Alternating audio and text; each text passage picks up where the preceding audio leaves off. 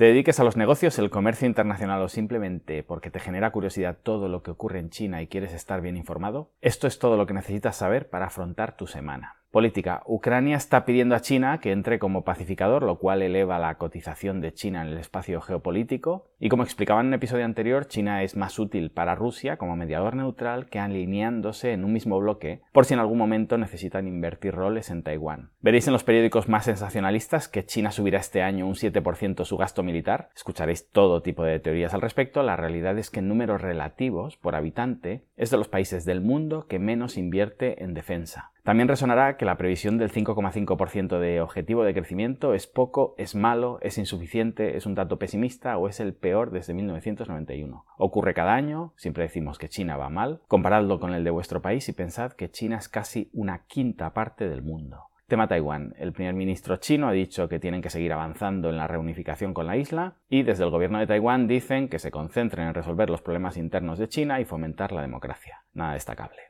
Con respecto a Ucrania, hay 6.000 chinos en el país y han evacuado a la mitad 3.000. Sobre el bloqueo económico a Rusia, contra todo pronóstico, el Banco Asiático de Inversión en Infraestructuras también ha suspendido todos los negocios con Rusia y con Bielorrusia. Recordemos, banco ideado por Xi Jinping, creado como alternativa asiática al Fondo Monetario Internacional. Ojo, porque los que estamos criticando que China va a beneficiarse de este conflicto, nos quedamos fuera de juego cuando vemos que China deja colgados a Rusia y a Bielorrusia en este punto y no saca provecho del momento. Sobre el tema Xinjiang, del que se habla más en el Parlamento británico que de Ucrania, China invita a Michelle Bachelet, la alta comisionada para los derechos humanos de la ONU, a visitar China y concretamente Xinjiang para ver por ella misma lo que allí ocurre. Permitidme la maldad, ojalá todos los puestos públicos de cierto nivel se llamaran alto comisionado para, así evitaríamos disgustos cuando descubrimos sus cuentas en Suiza. Tema COVID. Cada vez más voces apuntan a que China ya está pensándose pasar de una estrategia COVID-0 a una coexistencia con el virus. Tengo mis dudas, lo de Hong Kong no ayuda como prueba piloto. No sabemos si la vacuna china es muy mala, pero cuando todo el planeta parecía que ya daba por amortizado el coronavirus, en Hong Kong se está viviendo una auténtica tragedia humana. Tengo muchos clientes esperando que abran las fronteras para ir, no tiene buena pinta. Censura.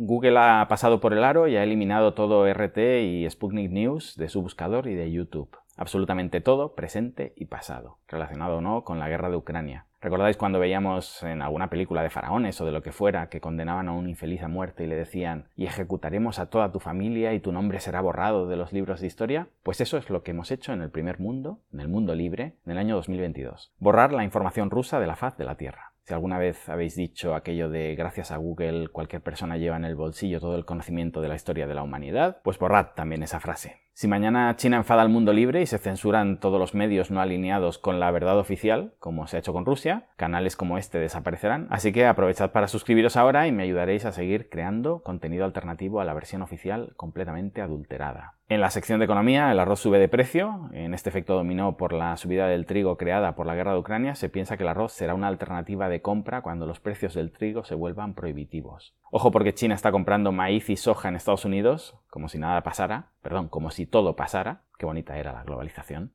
en otro orden de cosas, las criptomonedas están bajo observación en esta crisis por la alta utilización en Ucrania y sobre todo en Rusia como alternativa al bloqueo del SWIFT bancario. Con respecto a China, un dato que nos ha llegado llegó a suponer un 90% de las transacciones de bitcoins y ahora están solo un 10% debido a las continuas regulaciones y prohibición del minado. Cuidado ahí. La inflación se desborda en todo el mundo, los estadounidenses están desconcertados y no saben lo que se les viene encima. Increíblemente el dólar sigue siendo la mejor opción, el yuan chino supone menos de un 3% de las reservas de divisas mundiales y de nuevo solo un 3% de las transacciones de todo el planeta se realizan en yuanes. Qué mal marketing y qué mala política monetaria ha llevado China como para ofrecer tan poca confianza como alternativa a una moneda tan pésima como es el dólar. En tecnología, China va a obligar a las empresas tecnológicas a poner un botoncito para que puedas salirte y no te ofrezcan información personalizada, anuncios, etcétera, en función a tu perfil, como si le dijéramos a Facebook no quiero tus anuncios personalizados, de esos que me dan miedo porque parece que me escuchas. En lugar de verlo en positivo, los titulares han sido China quiere controlar a sus tecnológicas, pero no decíamos que las tecnológicas tienen que obedecer al Partido Comunista. ¿Cómo se puede sostener en una misma conversación que si le das tus datos a WeChat se los estás dando al gobierno chino y por otro lado que como es un gobierno comunista va en contra del sector privado?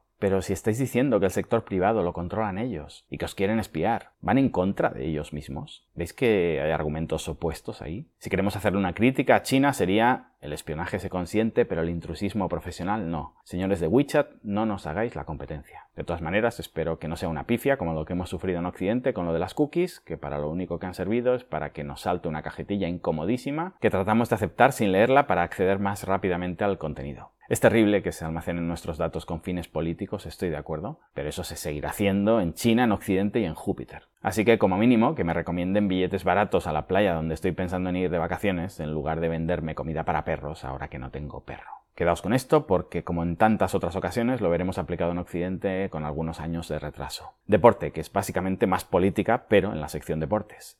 China retira la cobertura de la Premier League este fin de semana por las muestras de apoyo a Ucrania. Hemos visto cómo el deporte se ha usado por Estados Unidos en un intento muy torpe de boicot de los Juegos Olímpicos. Se están boicoteando a deportistas y equipos rusos. Bueno, pues China sube la apuesta y como ya hizo con la NBA cuando mostraron su apoyo a Hong Kong, todo el que use el deporte contra mí será eliminado de la programación. Honestamente a China le trae sin cuidado que en la Premier se hable o no de la paz de Ucrania. Esto es un aviso a navegantes para que cuando China sea el objetivo se lo piensen. Han empezado los Juegos Paralímpicos de Beijing 2022 estos importan tan poco que ni siquiera sabemos si han sido boicoteados o no por Estados Unidos. Ya somos expertos en el tema, sabemos que esto no va de deporte sino de nacionalismo. Si algún deportista de vuestro país gana algo, pues ese día oiréis que hay unos juegos que se están disputando no sé dónde, y si no, pues nadie los mencionará. Si buscáis información más profunda, lo que encontraréis es que las personas con discapacidad en China son maltratados, que el presidente del Comité Paralímpico Internacional ha sido silenciado cuando ha hablado de paz. En fin, a menos de que China haga un ridículo espantoso en algún deporte, hablaremos de todo excepto de deporte. Por cierto, ahora que están de moda las resoluciones de la ONU para saber si condenamos o no a Rusia, que sepáis que la ONU se opuso al boicot de los Juegos Olímpicos y en este caso, como en tantos otros, Estados Unidos se pasó por el forro lo que dijera la ONU.